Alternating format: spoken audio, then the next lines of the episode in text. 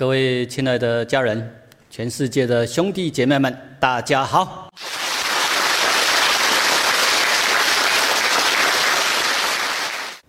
我们这一节来探讨《道德经》的第十七章。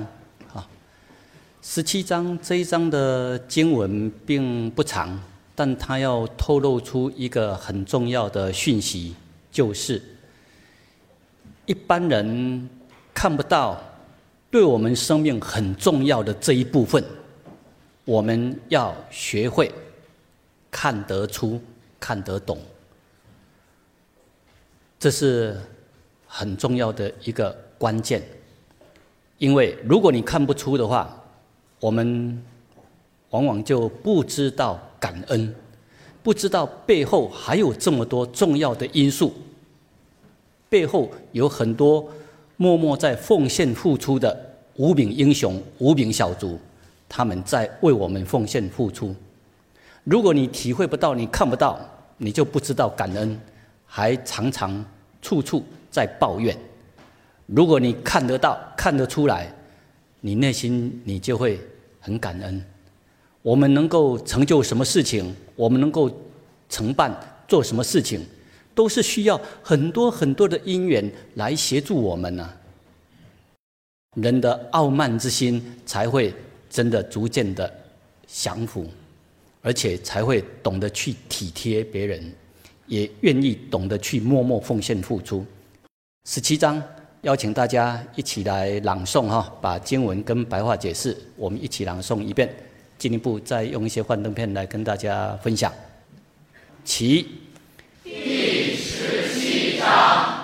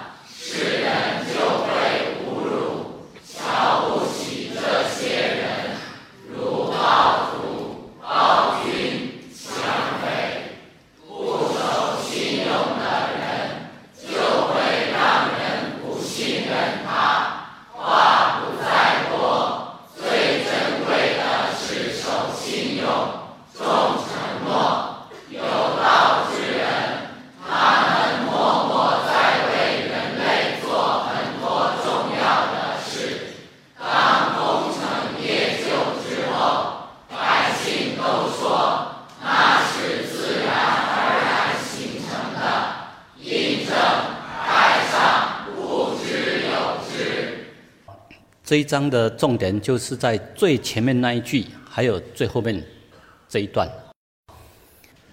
中间这些大家都比较容易看得出，比较容易了解。像经文里面所提到的，其次亲而誉之，其次畏之，像这些层次大家都比较容易了解。所以我们现在最重要是要了解什么是太上这一部分。而为什么一般人不容易了解？而为什么最后提到功成事遂，百姓皆为我自然，而看不到太上这一部分？啊，这是这一章重点所在。其他的大家就比较容易了解。好，我们现在来看哈，太上不知有之。我们先来看，先从其次亲而誉之这方面的来对比，大家才比较容易了解哈。我们看事情的深度，往往是从第二层次开始看下来。最上面的这个层次，一般人不容易看得出，不容易看到。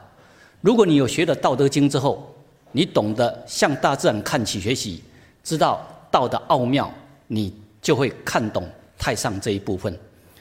在你还没有呃学会向大自然看起学习之前，我们所看到的都是从第二个层次开始看下来。我们现在先用其次亲而誉之这个层次来讲，比如说每年的九月下旬，各处就会举办祭孔大典，大家敬拜孔子啊。因为孔子让我们感受到他的人格的伟大，他是实行有教无类，在他的教育体系里面，本来在他之前的教育，那是属于王公贵族、特权阶级才有资格可以去受教育的，但是孔子他打破了这个界限，他认为。不能够只是局限于王公贵族啊，平民百姓都可以来学呀。只要他愿意来学，大家都有机会啊。所以这就是孔子他的伟大之处，他的有教无类这一种人格，让世人尊敬，而且他流露出来的有很高的智慧，所以大家就会祭拜哇，感恩孔子，他把教育普及开来，世世代代的人。从孔子的普及教育里面学到不少的智慧，所以大家就懂得感恩。不错，孔子的人格，孔子他的奉献付出，值得我们看起学习。但是要知道，这是属于其次亲而誉之的阶段。中华传统文化里面很重视孝道文化，对，我们要懂得感恩孝顺父母，很好。真的孝道文化值得推广，值得向世人推荐。真的，我们要多尊敬、多敬爱我们的父母亲，因为他们真的劳苦功高，为我们奉献付出很多，任劳任怨的奉献付出。所以孝道文化是值得推广的。但是大家要知道，我们的父母亲是很重要、很伟大。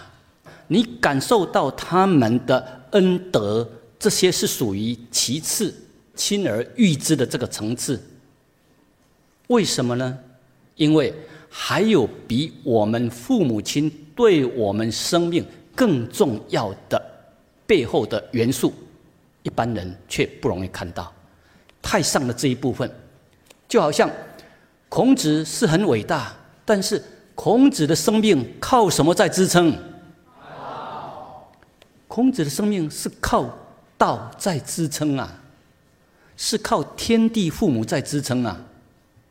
没有天地父母，哪里有孔子的存在？没有天地父母的养育，哪里有我们家中父母亲的存在？大家好好去体会哦。我们家中的父母亲对我们很重要，但是是什么在支撑我们家中父母亲的生命？道啊，天地父母啊，而且呢，父母亲他对我们的养育有一个阶段，一个阶段完成之后，我们都要靠我们自力更生。我们的生命是靠什么在支撑？是靠什么在养育？靠什么？都是靠道在养育呀。所以不是说。那我们了解到，我们懂得天地父母，那就不要理会家中的父母，不是这样啊。而是我们要孝顺我们家中的父母。我们从有形有相家中父母的恩德，然后进一步去体会到无形无相天地父母对我们的养育之恩呢？家中父母它是一个表象，我们孝顺父母也是从这里切入，然后进一步去看到，不止有家中的父母，还有更广大的我们大家共同的父母。如果人类能够进一步去看到，那你就可以看到，哦，什么是太上不知有之？原来以前我们不知道，现在终于看懂了。这个就是我们要学习、我们要成长的地方。包括提到都江堰，大家都会知道，哦，李冰父子他们的恩泽很大，所以大家会敬拜他，把他们认为，哦，他们就像神一样，在造福百姓。造福后代子子孙孙。我请问大家哈，是这些流水比较重要，还是李冰父子比较重要？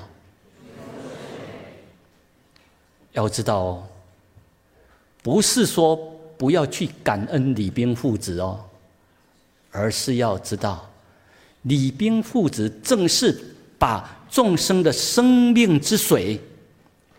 引进来，让后代子孙可以代代受益，所以我们真正受惠受益的是那些源源不断的水，那是我们的生命之水，因为我们有源源不断的生命之水来滋润，我们感恩戴德，感恩李冰父子他们的奉献付出。要知道，人类是个助缘，他们的功劳是很大，但是要知道，这是属于大家可以看得到的第二个层次。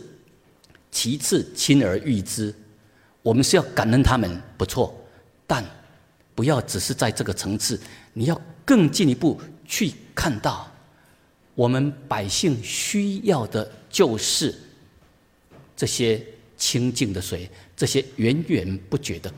甘露水，这些源源不绝的生命之水，这是对我们生命最重要的。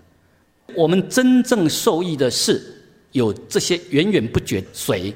那有这些水，我们受益，我们体会到哦，因为以前李冰父子他们的劳苦功高，他们的奉献付出，他们用智慧来创造。然后让我们后世的人可以代代受益，所以我们感恩李冰父子，让我们有这么丰沛的生命之水可以受益。所以要知道，什么叫做其次亲而誉之？然后从这里我们要在网上去进一步去探讨了解。哦，那个太上不知有之的这一部分，原来是这样啊！当你看得出来。你才会知道，我们要感恩孔子，孝顺父母，感恩李冰父子，但背后的无形的天地父母，这是属于太上不知有之。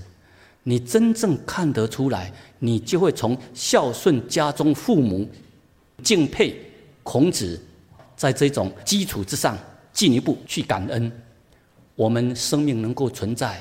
我们有饭可以吃，我们能够丰衣足食，背后都是什么在养育？都是天地父母，都是道在化育。我们为什么能够丰收？天地父母在化育，人类农民是个助缘，是属于其次亲而育之这个层次，真正最重要的是。天地父母的话语，这一章节就是要协助我们认清楚天地默默的化育养育之恩，让我们看得出，让我们体会到，然后我们进一步就会懂得去爱护生态环境，去保护地球。大家会看出来，体会到原来地球是我们大家的母亲呐。之后。我们自然的就会像孝顺家中父母一样的来敬爱我们的天地呀，珍惜我们的环境，珍惜我们的生态啊，这样大家对这一章就能够清楚的了解什么是太上不知有之。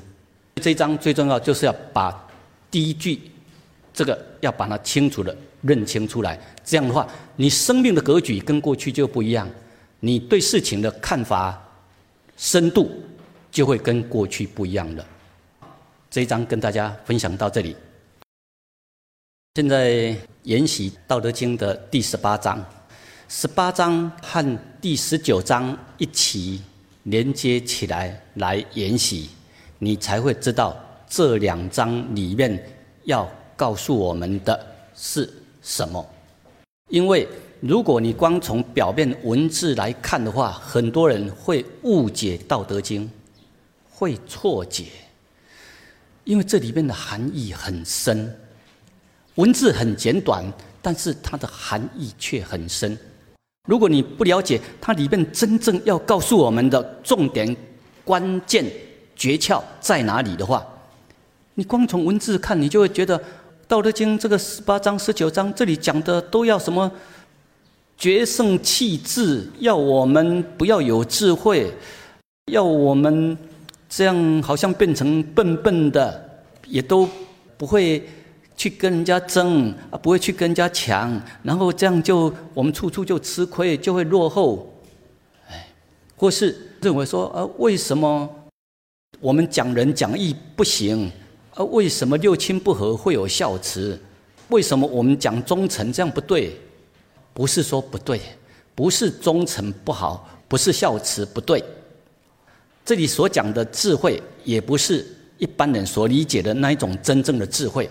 这里所讲的，因为这个语言文字的关系哈，这里所讲的智慧是属于四智变聪的那一种，不是真正高等的智慧。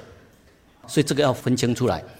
十八跟十九章要合并起来一起看，然后后面我们要讲出一个很重要的主题，就是有关于教育的本质的问题。现在，请大家一起来朗诵这两章的精彩内容。其第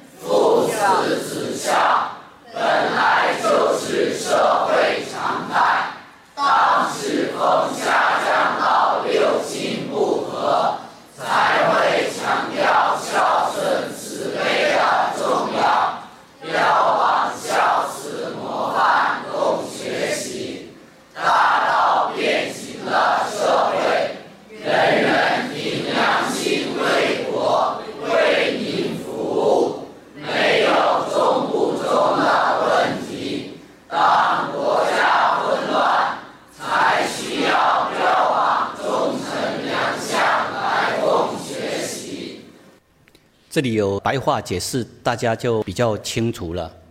哦，为什么老子会这样讲？那个文字都很精简，但是里面的含义却很深。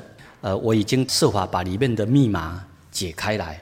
但是它里面还有很深的神韵，还有很深的意义哈，呃，所以才需要再做一些补充的讲解，让大家具体的体会。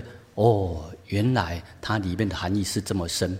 我们先来看哈，为什么大道废有仁义？我们讲仁讲义不是不好吗？讲仁讲义很好啊。但是老子说，那是属于次等的教育方式。老子最重要的是要把道普传开来。如果你能够了解到道是什么，体会到道是什么，后边的什么慈悲大爱，那是自然的流露；包括孝顺，那都是自然的流露。所以十八章这里讲的就是大道废的情况之下。这个世界进入术的层次。十八章讲的就是一般人这个社会、这个世界处在有术无道的情况下。我再讲一遍哈，十八章这里所讲的就是这个世界没有在重视道的传播，也就是。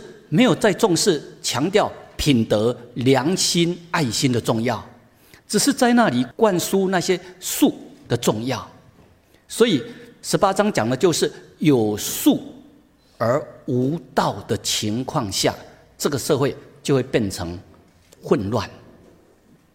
十九章所讲的就是来到要有道的世界，有道，其他就好办。有道无术，其术也自生；有道有术，能够广利天下，苍生。所以十九章是讲的要回到道的情况，在有道的世界里面，一切都会运作的非常好。但是这样的世界呢，一般人不太容易体会到。认为啊，那个这是没有智慧啊，憨憨傻傻的啊，不是这样，那是一般人不了解。呃，为了协助大家了解，我们就要进一步来解析开来，让大家进一步体会到哦，原来里面的生意是这样。为什么大道会有仁义？哦，老子强调了就是我们要扣住道为主。现在这里的道哈，你就把它理解成。最初的道之心，就是我们最初的最清净的心灵，也就是我们的良心、爱心。我们处在最高的心灵品质情况，也就是就像水没有污染的清净状态，空气没有污染的清净状态。道的心，道的世界，就是。我们的心灵处在清净、没有污染的状态，这个叫做道的情况。如果我们失去了道，也就是失去了最初清净的状态，进一步退到德，失去了德才退到人。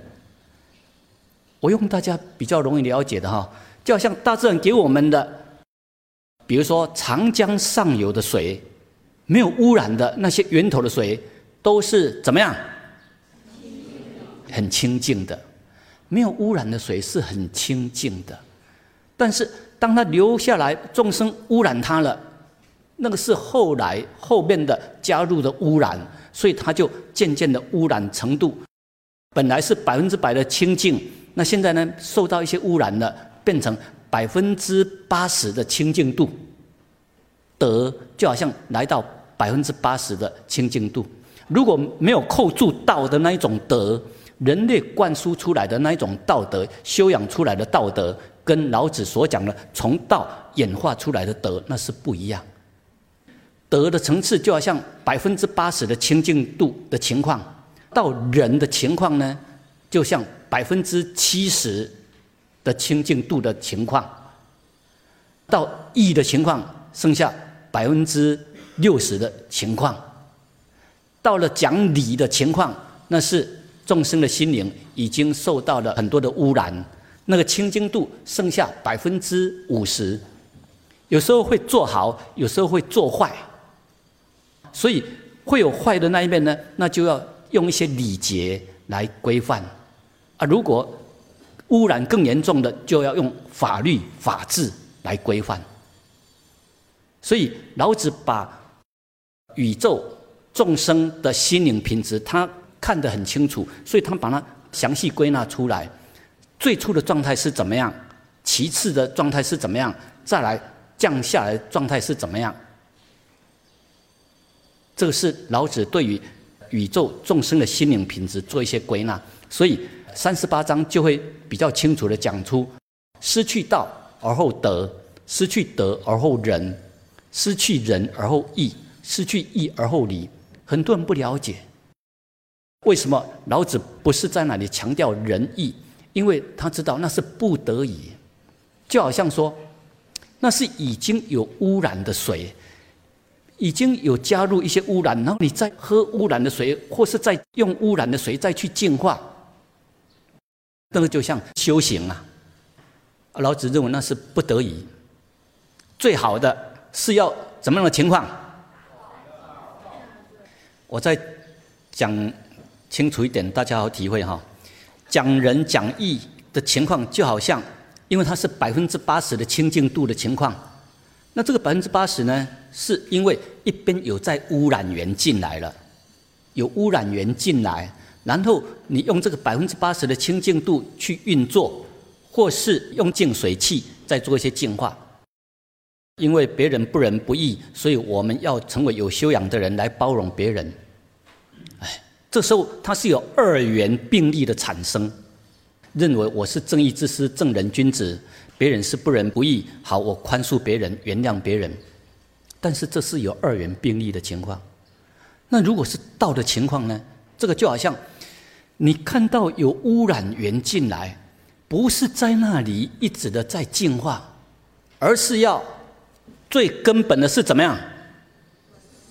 要怎么样？把那些污染源去除掉，因为从上面这样流下来的水，它是很清净的。然后中间这里有一股污染源进去，我们现在是要看到，原来最初是有清净的水源，然后这个污染源进去，我们把那个污染源去除掉，不要再污染，然后让我们的水源恢复到最清净的状态，而不是说在。不知不觉情况之下去污染，然后我们又去净化，这样了解吗？所以老子就讲失去道，然后才会在那里讲仁讲义。如果回复到道，你就是自然的慈悲大爱，而且那个是生命是一体的世界，那是很神圣的世界，很庄严的世界。其他的以此就可以列推下来。智慧出有大为，啊，这个讲的就是世智变通。世间的世智变通一出，哇，大家就会在那里，因为学了很多的专业知识技术，但是因为失去道，失去道，也就是良心、爱心、责任心渐渐的淡薄了。大家好好去体会哦。如果一个人他有很多的才华，但是他的良心、爱心、责任心渐渐淡薄之后，他就会怎么样？做出很多不负责任的事情出来。所以为什么会有各种虚伪？就是这样出来。十八章讲的都是在大道废的情况之下，各种虚伪的现象就会不断出来。我们现在来看，这里是某个地方的空气污染。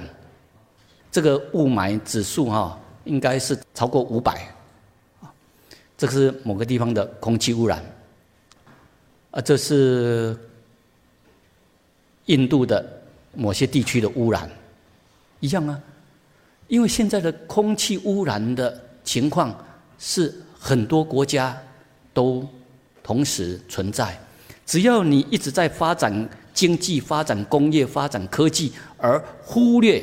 环保的重要，都会呈现这些情况。你看呢？这一家人在这么严重的雾霾情况之下进行，前进，真的对身体都会很不好的伤害。这是处在雾霾情况之下，啊，这是马来西亚的雾霾情况，全国几乎被烟霾所吞没。烟霾严重情况之下，他们就宣布停课，因为民众尽量减少外出，才不会伤害身体。啊，这是新加坡受到邻国的一些烟霾的情况，一样，新加坡全部都受到烟霾的伤害。为什么会有这么多的水污染、淹霾？这两章，请大家一起来朗诵一遍。其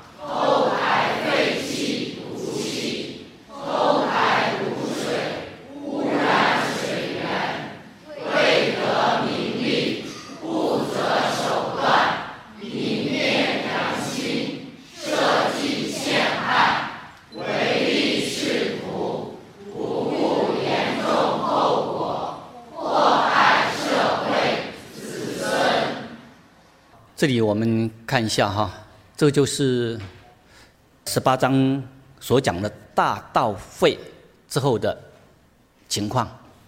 这个大道大家不要把它变成很抽象哈，我们用到实际落实在实用的情况之下，就是当这个社会没有再强调良心、爱心、责任心的重要，而只是在灌输种种学术知识、知见、技巧。这时候，百姓会学了很多的知识、技术、技巧，有很多的术，但是因为学校教育没有再重视道德重要，没有再强调品德、人格、信用、责任心、爱心，没有再强调这方面的话，大家只是在重视术之后。就会有很多很多所谓的虚伪现象出来。开工厂，他就设法跟政府主管单位来斗智，哎，设法偷排毒气、废气，设法偷排毒水，反正他觉得，哎，我不负责任，不必负那些责任，我这样可以减少。成本的支出，我这样就可以赚到更多的钱。这时候他想的不是爱心、责任心，他想的是名跟利，怎么样得到更多的钱。所以很多情况呢，会为得名利不择手段，昧着良心，然后去做很多会有严重副作用的事情。这个就是当今全世界普遍存在的重大问题，它的根源。就在这里，因为世界各国都一直在重视术的传播、知识、技术、技巧的传播，而忽略了良心、爱心、责任心的重要。如果我们这个世界能够改变教育的方式，从道来教育，这整个世界的情况就会不一样。这一页，请大家一起朗诵一遍。其术与道，孰轻孰重？有术无道，其术亦变邪。有术无道，就是有专业技术，但缺乏良心、爱心、责任心。有道无术，其术自生。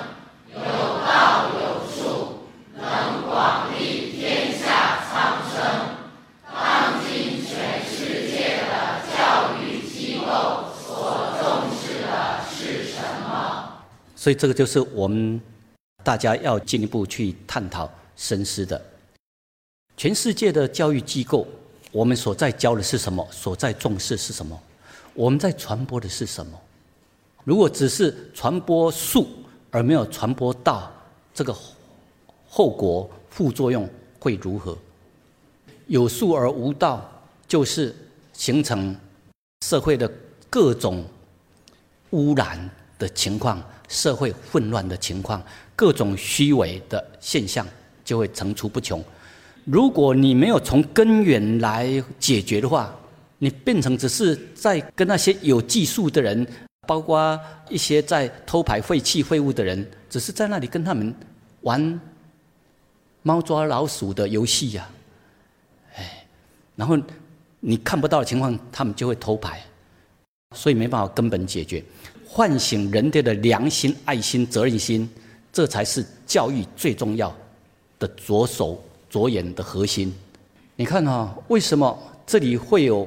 大面积的燃烧，因为有些财团他们到印尼去购买大批的土地，然后要做更大的开发，有的要做畜牧场，有的要做大农场。那他们买大的面积，因为他们买下的是森林，树木很多，但他们不用合法的方式去开发、去处理。而用焚烧的方式，他们觉得我放一把火焚烧，几天之后，我就可以取得大面积的土地，可以进一步后面处理。所以呢，就这样，他想的是我怎么样节省我的开销，但他没有想到说这样做影响的副作用有多大，这方面他不去考量了。他只考量我怎么样节省我的成本，我怎么样能够赚到更多的利益利润，就这样，把后患都留给整个广大的百姓去承担，这就是不负责任。有钱，但是他还要更多，他不想支出去负责，所以。就形成很严重的雾霾、烟霾情况。为什么这些工厂他们把那些污水、废水这样的不负责任的排出来？我为了节省成本呢？他不知道说排出这样污水、毒水的情况之下，对于我们的河川的污染，对于我们水污染多么的严重。他们没有去考量那些，反正我家中里面我有自来水可以喝啊。但是不知道这些污染对整个生态环境有多严重，这是世界各国都存在的问题呀。所以我们现在探讨的不是某个地区、某个国家的问题，而是全世界的问题。如果我们的教育没有重视良心、道德、爱心、责任心的重要，你只是在灌输那些术，就会形成这样的情况。这是在某个国家。你看，他们记者去追查水源的污染是怎么来的，结果查查都是查到一些工厂在排废水啊，有的还正大光明的在排啊，有的是偷排啊，这就是属于有术而无道的情况之下，他会昧着他的良心去做后患无穷的事情。而这些后患无穷，伤害了地球的生态。我们整个人类会不会受伤害？都会受遭殃。我们的后代子孙会不会受遭殃？会。都要受遭殃的。所以，习主席在日内瓦联合国总部的时候，他讲那一段话，他说：“我们不能够吃祖宗饭，断子孙路啊。”这个非常重要啊！我们不能够吃祖宗饭断子孙路啊！我们不能够做那些没有责任的行为啊！对，这句话非常重要的反省。那至于要怎么样去做到，让所有的工厂，包括那些农民，还有那些商人，大家有责任心、有爱心。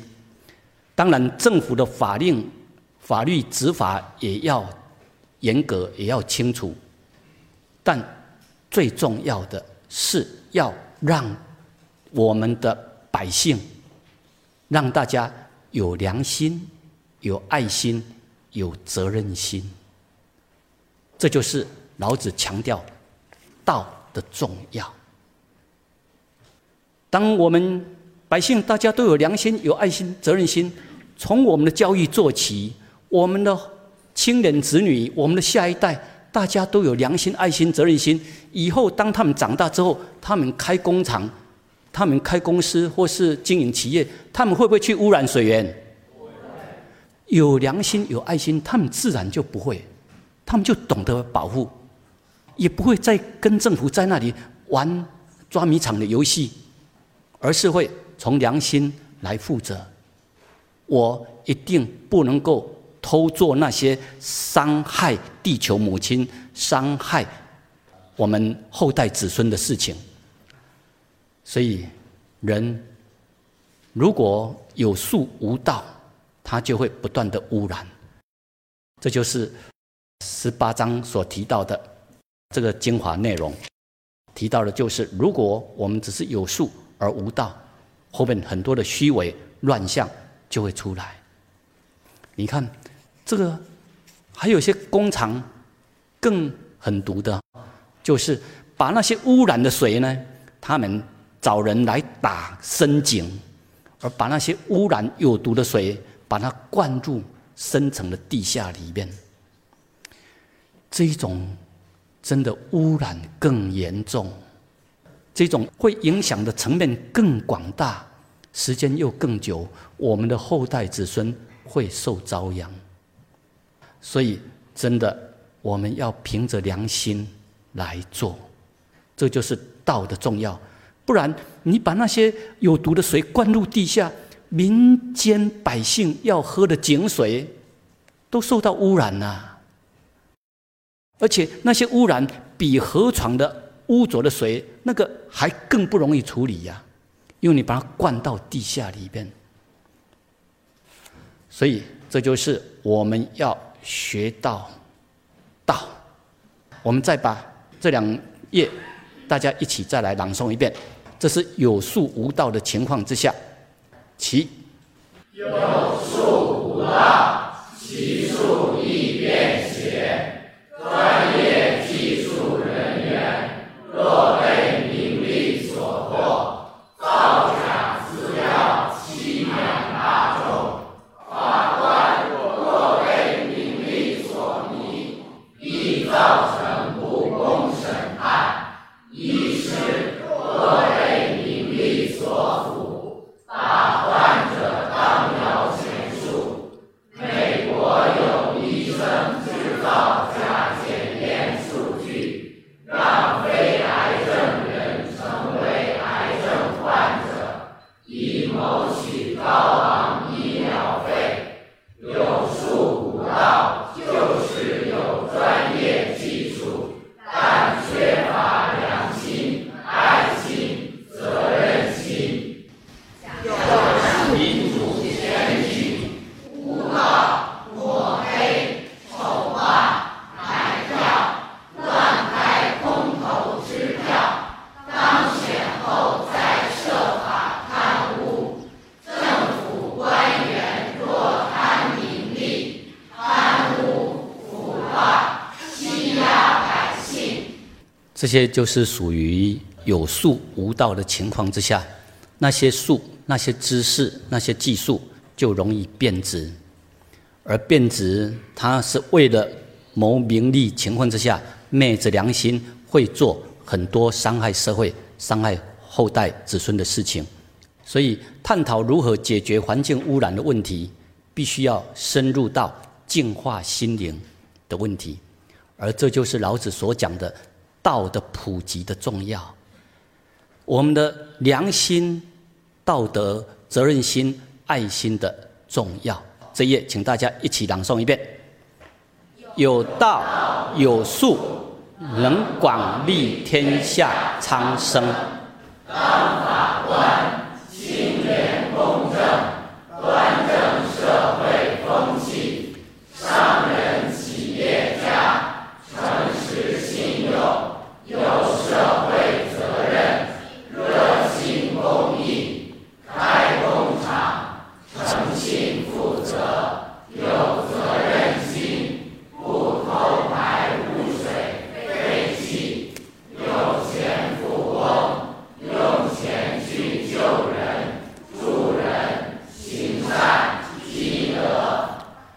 这就是让大家体会道的教育的重要。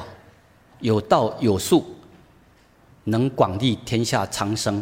当学到了道之后，你从事各行各业都会凭着良心、爱心、责任心来做，整个社会风气就会不一样，整个世界的风气、环境、生态都会不一样。我们的子子孙孙也更能够受益。更重要的内容，下一节再分享。好，谢谢大家。